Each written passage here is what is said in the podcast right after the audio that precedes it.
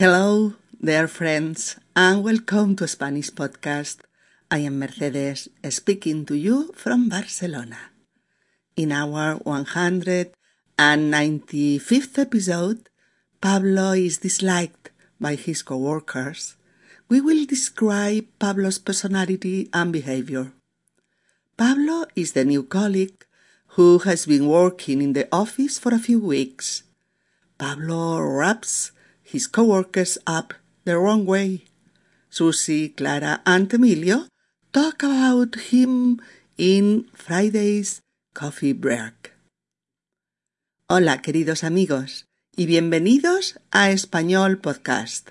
Soy Mercedes y os hablo desde Barcelona. En nuestro episodio número 195, Pablo, ¿cae mal?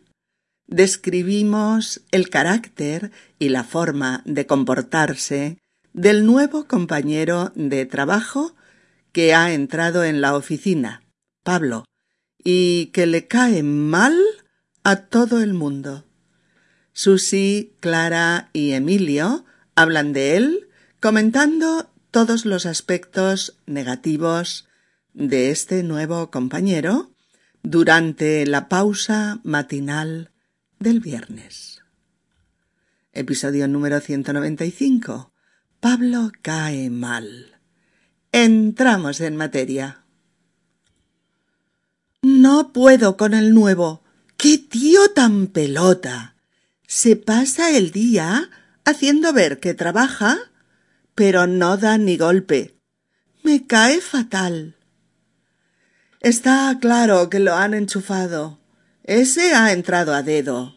¿No veis qué sonrisas se cruzan el jefe y él? Sí, cuando el jefe sale de su despacho, Pablo aparenta estar concentrado en el trabajo. Pero cuando el jefe desaparece, él también. Qué mal me cae ese tipo de gente. Ese tío se cree el ombligo del mundo. Te habla mirándote por encima del hombro como si fuera superior a ti. Por eso le cae mal a todo el mundo. Es un melón el pobre. El otro día le pedí los documentos del caso López y familia y tardó una hora en tenerlos listos. ¿O es tonto o es un jeta? Sí, pero tiene muy mala leche. El otro día en la reunión cuando hablaba, parecía que él había llevado todo el proceso del caso de la herencia, y sin embargo ha sido un cero a la izquierda. No sabía ni por dónde empezar. Pues yo creo que una situación así tiene que denunciarse. El jefe debería saber que ha contratado a un incompetente que no da pie con bola. Pero ¿cómo se lo vas a decir al jefe si Pablo es su ojito derecho? Sí, pero ahora nosotros le estamos haciendo su trabajo y le estamos sacando las castañas del fuego. ¿Por qué? ¿Y hasta cuándo? Es verdad. Ese tío no tiene dos dedos de frente, pero quiere dar la impresión de ser un lince pero la realidad es que tiene muy pocas luces. Pues esto no puede quedar así. Algo habrá que hacer. Shh, silencio. Ahí viene.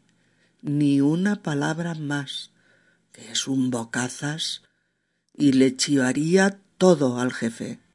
Le diría que conspiramos contra él. Vale, pero de una forma u otra a este tío hay que cantarle las cuarenta y leerle la cartilla. Se acabó aprovecharse de nosotros. Por supuesto. Bueno, chicos, por todo lo que hayáis podido pescar del diálogo, seguro que os habéis hecho una idea del tono del mismo, que es un tono negativo. Se está hablando de Pablo, el nuevo compañero de trabajo que, al parecer, le cae mal a todo el mundo. No le gusta a ninguno de sus compañeros. ¿Por qué? ¿Mm? Lo vamos a saber a través de las descripciones de su carácter, de su personalidad y de su manera de comportarse, descripciones que nos van a proporcionar sus propios compañeros, Susi, Clara y Emilio. Con ellos aprenderemos a describir rasgos negativos generales de una persona. Rasgos negativos. Y también rasgos que suelen comentarse específicamente en ambiente mm, de trabajo, en un ambiente laboral. Susi es la primera en intervenir en el diálogo diciendo No puedo con el nuevo. ¡Qué tío tan pelota! Se pasa el día haciendo ver que trabaja, pero no da ni golpe. Me cae fatal. Vamos por partes, como siempre, despacito y buena letra, que dice el refrán. Primero, dice, no puedo con el nuevo. No puedo con el nuevo. Cuando dices que no puedes con algo o con alguien, es que no lo soportas, que te disgusta profundamente, que te cae mal, muy mal, mm, que no te gusta en absoluto. Eso es no poder con algo o con alguien. Fijaos, es no poder con... No os olvidéis, ¿eh? No puedes con una persona, eh, no puedes con una situación, no puedes con un libro, o con una comida, o con una conducta, con todo aquello que no te gusta o que no soportas. ¿Un par de ejemplos? Venga. No puedo con mi ex. Me pone de los nervios. Este fin de semana tenía él a los niños, pues me llama el viernes por la noche para decirme que le era imposible tenerlos, destrozándome todos mis planes. Cada día lo soporto menos. ¿Mm? O sin trabajo, sin ahorros, viviendo con mis padres con treinta y dos años. No puedo con esta situación. Necesito un golpe de suerte que cambie mi vida. ¿De acuerdo? Eh, Susy dice a continuación ¿Qué tío tan pelota? ¿Qué tío tan pelota? Aquí el uso coloquial de tío tiene un matiz mm, despectivo. Otras veces no, pero en este contexto sí. Eh, Susy dice que el nuevo es un pelota. ¿Qué quiere decir? Un pelota en el caso de un hombre o una pelota en el caso de una mujer y no una pelota ¿eh? de jugar al balón. no. En este caso es una persona que adula a otra para conseguir algo. Algún beneficio, algún favor actual o futuro. Ser un pelota o hacerse el pelota es hacerse el simpático, el agradable, el comprensivo, el adulador, etc. Y con la intención de agradar al otro y lograr su aprobación, su afecto y sus favores. La condición de tal persona es la de ser un pelota o una pelota. Y las formas de decirlo serían ser un pelota, practicar la adulación, ¿eh? y un pelota, ¿qué hace? Hace la pelota a alguien. Hace la pelota a alguien. ¿De acuerdo? Vamos con un par de ejemplos. Mm, Martín se pasa el día riéndole las gracias al jefe y dándole la razón en todo. Es un pelota despreciable. ¿O ¿por qué María le hace tanto la pelota al jefe? Pues será para que la ascienda en el trabajo o para que le suba el sueldo. Bueno, pues Susy esto lo decía como exclamación. ¡Qué tío tan pelota! Y añade, se pasa el día haciendo ver que trabaja, pero no da ni golpe. Se pasa el día es está todo el día. Haciendo ver que trabaja eh, es que está fingiendo que trabaja, aparentándolo, simulándolo, ¿de acuerdo? Pero no da ni golpe. Pero no da ni golpe. ¿Recordáis que en el episodio anterior sobre las vacaciones eh, Lola decía que no habían dado palo al agua? ¿Os acordáis? Usaba esa expresión para decir mm, que estaban descansando al cien por cien, que estaban de completo relax sin trabajar. Y recordáis que poníamos otras expresiones similares como no dar golpe o no dar ni golpe.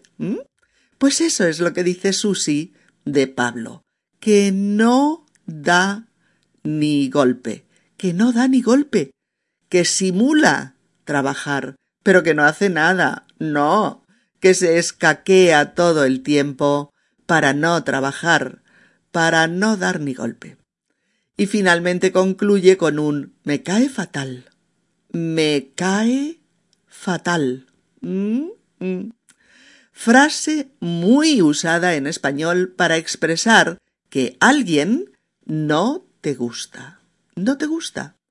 Que no tienes ninguna empatía con él o con ella. Que no lo soportas. Eh, que sientes una gran antipatía por él. La frase es alguien le cae mal a alguien o alguien le cae fatal a alguien, ¿de acuerdo? El verbo caer, C-A-E-R, caer, a secas, significa que algo o alguien eh, se desplaza de arriba a abajo por acción de su propio peso, por ejemplo, la pelota eh, se ha caído al pozo o la viejecita se cayó en plena calle o el suicida cayó desde un octavo piso o ha caído mucha lluvia esta noche. ¿Mm? Todo eso es el, el sentido habitual del verbo caer. Pero cuando estamos hablando de caer bien o mal entre personas con este patrón verbal ¿eh? significa otra cosa. Y entonces es alguien le cae bien o mal a alguien. ¿Qué significa? A ver, caer bien significa agradar, resultar simpático, gustarle a alguien. Eh, tener mucha empatía con alguien y o ser muy afines dos personas. Y caer mal, pues lo contrario, disgustar a alguien, eh, resultarle a alguien desagradable o antipático, no gustar en absoluto a alguien, desagradar, desagradar, o no soportar a alguien. Como en estos ejemplos. Marta es fantástica, es simpática, lista y agradable. Me cae muy bien. Oh, el nuevo director de ventas es muy agresivo y muy cortante. No me cae bien.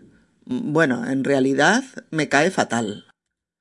¿Veis toda la gradación que se puede decir alguien me cae bien, alguien me cae de coña, que es muy muy bien, pero es un uso vulgar. Alguien no me cae bien del todo, ¿eh? alguien me cae mal o alguien me cae fatal. Este tipo de verbos, construidos así con los pronombres de objeto indirecto, se comportan como el verbo gustar pero hay muchos más ¿eh? que siguen este patrón. Con el verbo gustar, pues frases como me gustan las películas de intriga o no me gusta el novio de mi hermana. O no me gusta la gente prepotente. Con el verbo encantar, que usa el mismo patrón verbal y que se usa solo en afirmativo, ¿eh? Nunca se dice no me encanta, nunca, ¿eh? eh tres frases, por ejemplo, me encanta jugar al badminton. Oh, me encanta bailar salsa. Oh, me encanta el café con leche. ¿Vale? Con el verbo parecer, que sigue el mismo patrón. Me parece bien el vestido que has elegido para la fiesta. Oh, no me parece bien que le hables así a tu padre. Es una falta de respeto. Oh, esta película me parece una obra maestra.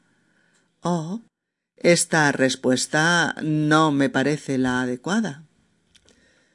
Otro verbo que sigue este patrón verbal es fascinar, solo en afirmativo, igual que encantar, ¿eh?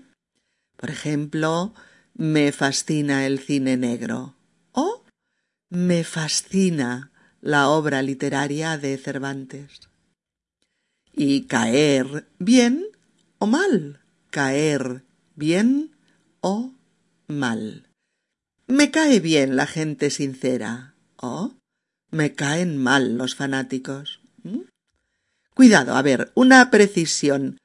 No todo aquello que te gusta puedes decir que te cae bien. Son dos cosas diferentes. En estos casos que estamos explicando, nos estamos refiriendo más a la gente y a sus acciones que a las cosas. Tú puedes decir me gusta la paella, pero no puedes decir me cae bien la paella. Porque la paella es una cosa. ¿eh? bueno, te puedes sentar o caer bien a la tripa, pero ese es otro tema. Y también puedes decir me gusta Brad Pitt como actor, pero quizás... Mm, pero la verdad es que no me cae bien Brad Pitt. Se lo cree mucho y va de guaperas. ¿Vale? Otro verbo con este patrón sería aburrir. Me aburre la gente que solo habla de sí misma. ¿Oh? Pues a mí no me aburren las clases de filosofía. De hecho, me encantan. El verbo interesar con el mismo patrón verbal. Interesar. Por ejemplo, me interesan mucho los temas de comunicación humana. ¿Oh? La prensa del corazón no me interesa lo más mínimo. O bien, a María le interesa mucho la literatura del siglo de oro español. O a Pedro no le interesa salir con su grupo de amigos. Se pasa el día frente al ordenador. Otro verbo con este patrón. Sorprender, sorprender. Me sorprendió mucho la llamada de mi ex. Oh. ¿No te sorprende que Jorge y Tina salgan juntos? O bien, no me sorprendería que el Partido Popular perdiera las elecciones. Está lleno de corruptos. O el verbo importar. Importar. ¿Mm? Me importa que te sientas bien. Eres mi amiga y no soporto verte sufrir así. Oh, no me importa que critiques a mi novio. Le quiero tal como es. Oh, me importa un comino la política de este país. Todos los políticos mienten. ¿De acuerdo, queridas amigas y queridos amigos?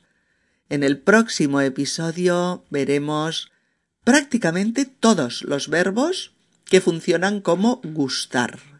Y lo explicaremos pues con más detalle porque hemos tenido muchas cartas pidiendo que trabajásemos este aspecto en profundidad.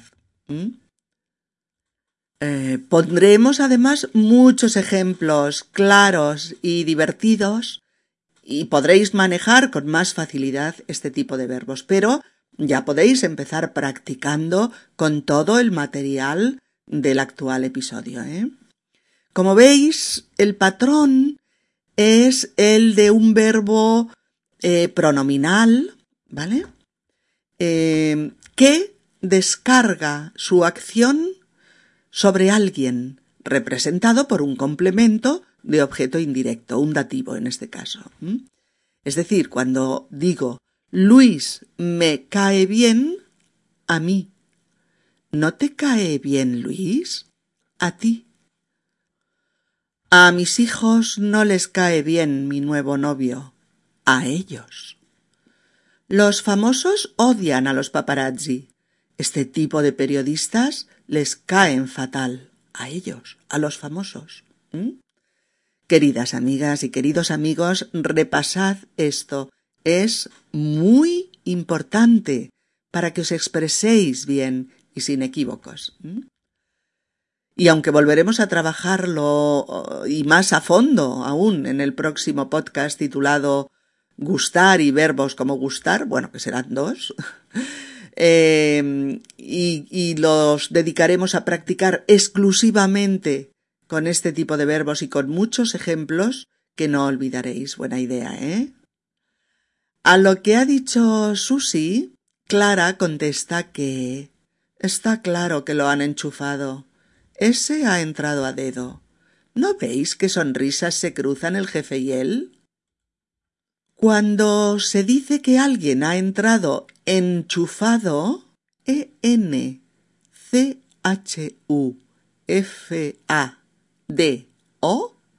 en, enchu, enchufado, enchufado.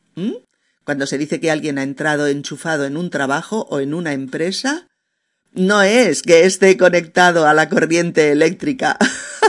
no, uf, qué daño. sino que ese alguien ha obtenido un empleo o un cargo o un beneficio gracias a sus influencias o a la gente que lo conoce, etcétera, que le ha facilitado ese puesto, que lo ha enchufado. El verbo es enchufar, el participio es enchufado y el sustantivo, el conector, es el enchufe. Enchufe. Una frase como esta sería un ejemplo. Ese tío debe tener un enchufe de mucho nivel. Si no, no estaría aquí. Es un incompetente. ¿De acuerdo? Por eso Clara añade, ese ha entrado a dedo. Ese ha entrado a dedo. Cuando el jefe nombra a alguien a dedo, a dedo, le da un cargo, pero no por méritos profesionales, no, sino por su amistad con él, o porque le debe un favor a su padre, o porque ha recibido una llamada ordenándoselo, o por algún otro chanchullo parecido. Las frases son esas alguien entra a dedo en una empresa o alguien nombra a dedo a alguien. ¿De acuerdo? Mm, y Emilio dice que sí, que se nota, que cuando aparece el jefe, Pablo, el nuevo compañero, aparenta estar concentrado en el trabajo, pero cuando el jefe desaparece, él también. Qué mal me cae ese tipo de gente. ¿Mm? Eso es lo que dice Emilio.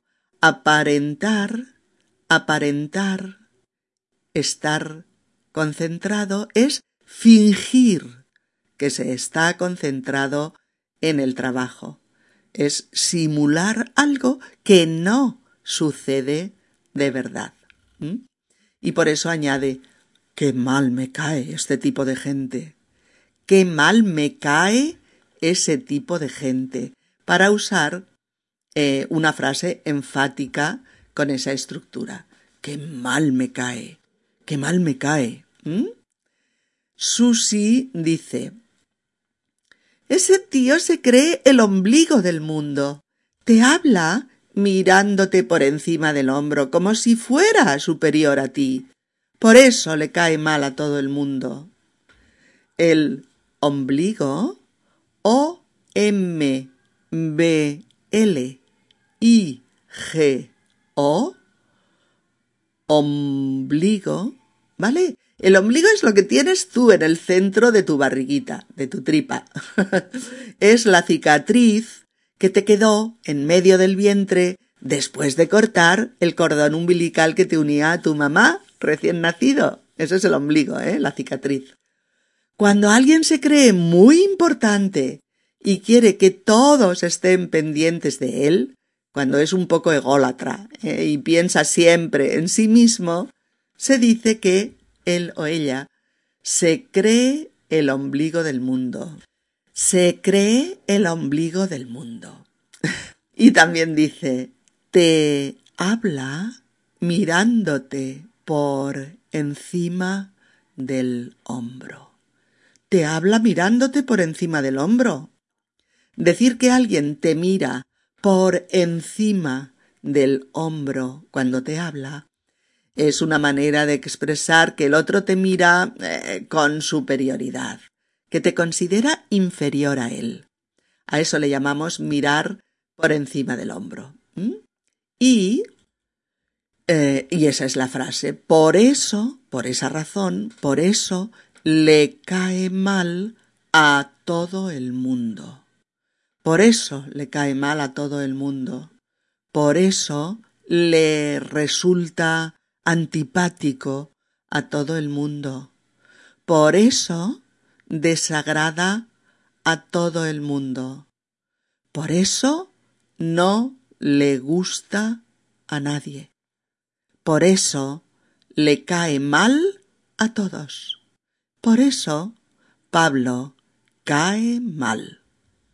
Decimos que alguien cae mal, así en general, cuando le cae mal a todo el mundo.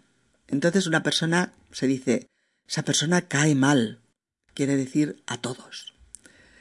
Y Clara dice, es un melón el pobre, se usa esta fruta como adjetivo para una persona estúpida, tonta y no muy inteligente. Porque Clara le pidió el otro día unos documentos de uno de los casos que lleva el despacho y tardó mucho tiempo en prepararlos, una hora, cuando realmente era una cosa de diez minutos como mucho. Y por eso finaliza diciendo o es tonto o es un jeta, o es tonto, o sea, bobo, poco inteligente, o es un jeta, J-E-T-A. Un jeta es un tipo cara dura, un fresco o un aprovechado. ¿Mm? Emilio dice que todo eso es cierto, pero que además tiene muy mala leche. Tiene muy mala leche. Tiene muy mala leche, dice Emilio. Una expresión coloquial, informal, que hay que usar entre amigos, ¿eh? y que expresa que alguien tiene malas intenciones respecto a los demás. Alguien que actúa de mala fe, que quiere fastidiarte. Las personas de las que se dice que tienen mala leche suelen ser antipáticas, agrias, de mal carácter e insoportables por momentos. Eso es tener mala leche. No confundir, amigos, no confundir con estar de mala leche. Es diferente, ¿eh? Porque estar de mala leche es enfadarte por algo que te ha pasado, pero puntualmente, no de forma continuada, ¿eh? Y no confundir tampoco con la expresión qué mala leche, en el sentido de qué mala suerte, ¿vale? Pero tener, tener mala leche es eso que hemos dicho, tener mal genio, mal carácter, eh, malas intenciones para con los demás, cabrearse fácilmente, etc.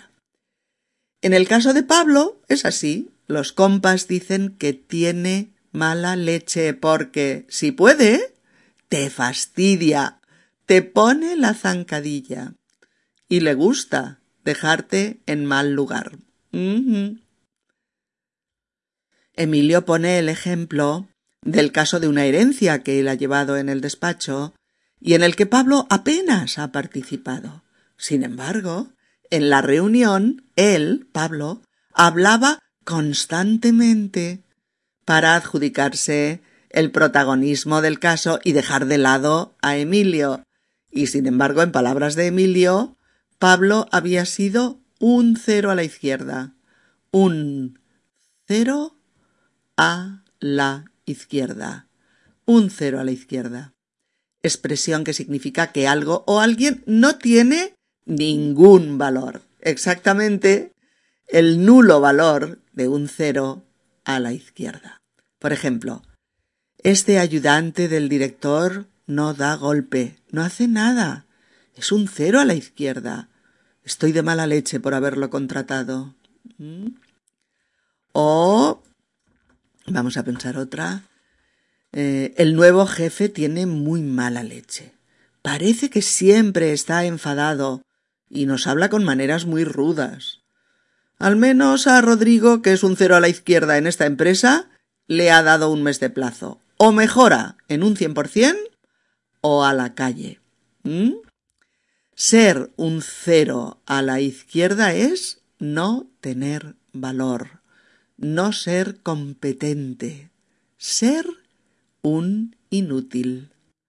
Y por eso Susi interviene diciendo pues yo creo que una situación así tiene que denunciarse. El jefe debería saber que ha contratado a un incompetente que no da pie con bola. Denunciar una situación es comunicarla a quienes pueden solucionarla, a los encargados, a los jefes, para que la corrijan y le pongan remedio. Eh, y también dice, el jefe debería saber que ha contratado a un incompetente. Contratar a un empleado es adjudicarle un trabajo a cambio de un salario, ¿verdad? Eso es contratar.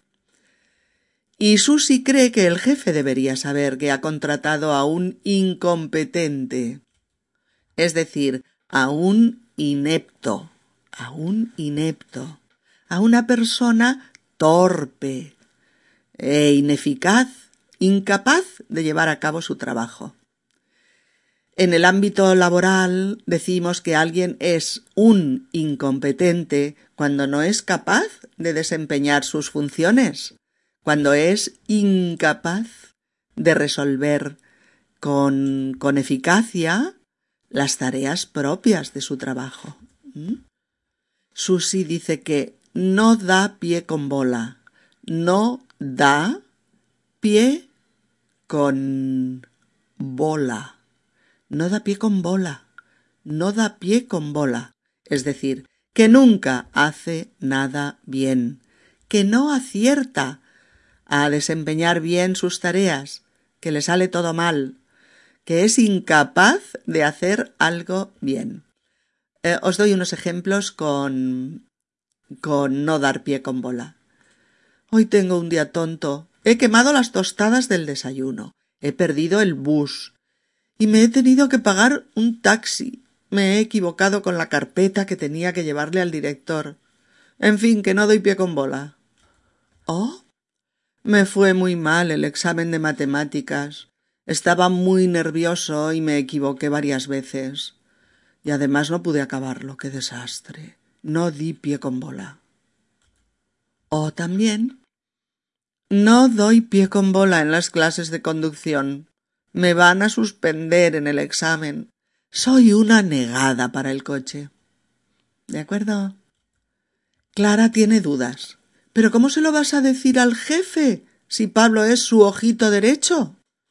Ser el ojito derecho de alguien Ojito, recordad que es el diminutivo de ojo.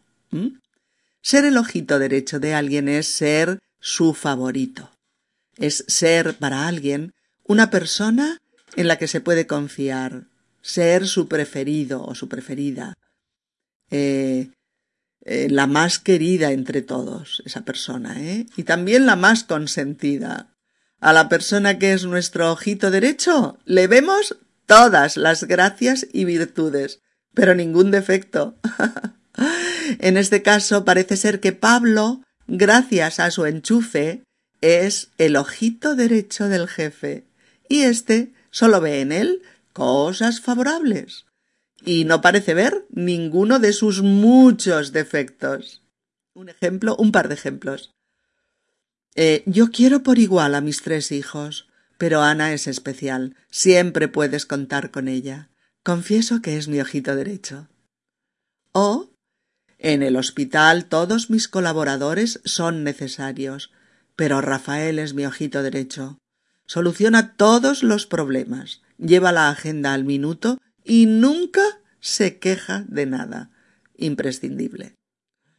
Bien, Emilio se queja de que ellos, los compañeros, le están haciendo su trabajo a Pablo. Le están sacando las castañas del fuego. Le están sacando las castañas del fuego. Preciosa frase con la que expresamos que estamos resolviendo los problemas de otro con nuestro esfuerzo y trabajo. Ya sabéis que la castaña es el fruto del castaño, un fruto de color marrón que aquí en España comemos en otoño y en invierno.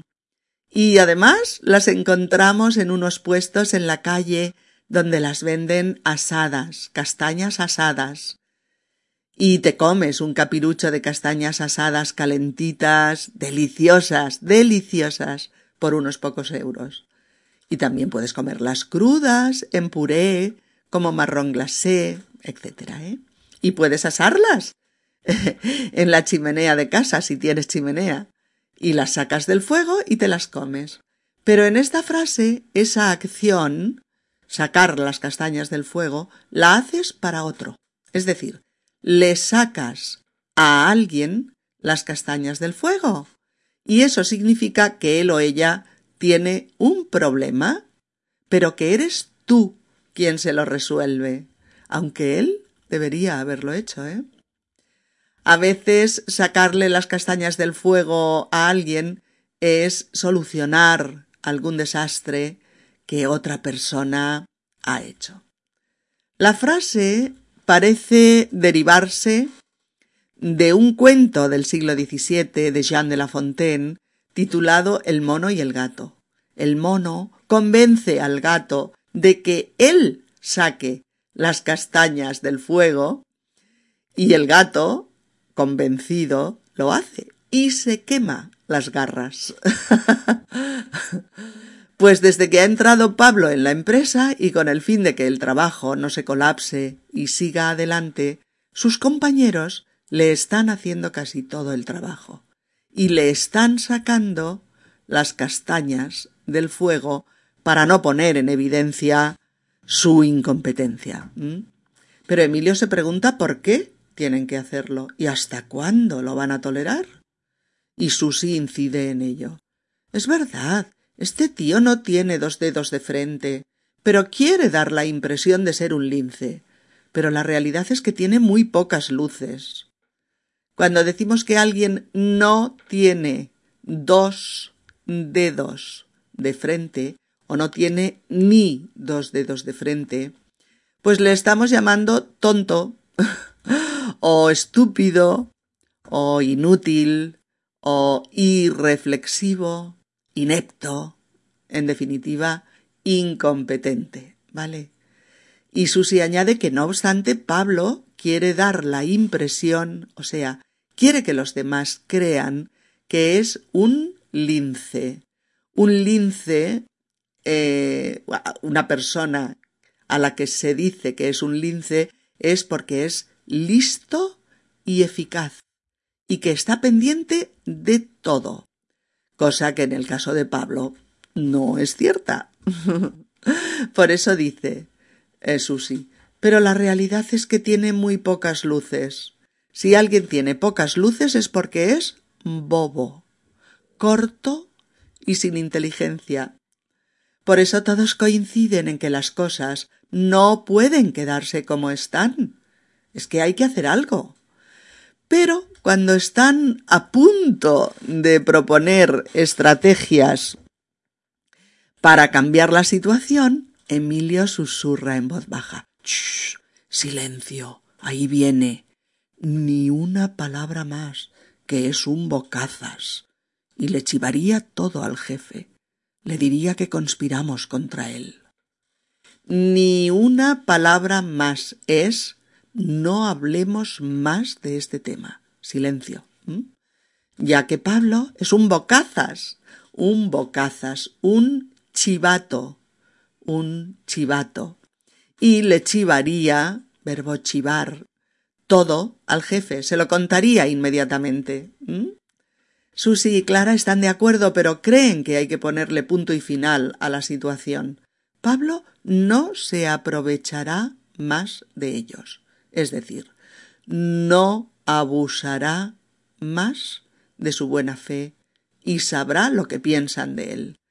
Por eso Susi dice Vale, pero de una forma u otra a este tío hay que cantarle las cuarenta y leerle la cartilla. Se acabó aprovecharse de nosotros. ¿Mm?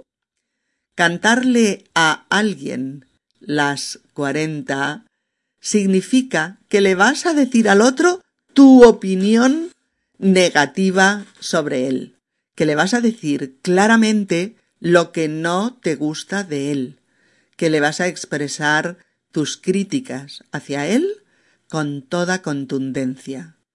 Esta frase proviene del juego de naipes español llamado tute, en el que se cantan las cuarenta cuando llevas un caballo y un rey del mismo palo, o sea, o de oros, o de copas, o de espadas, o de bastos.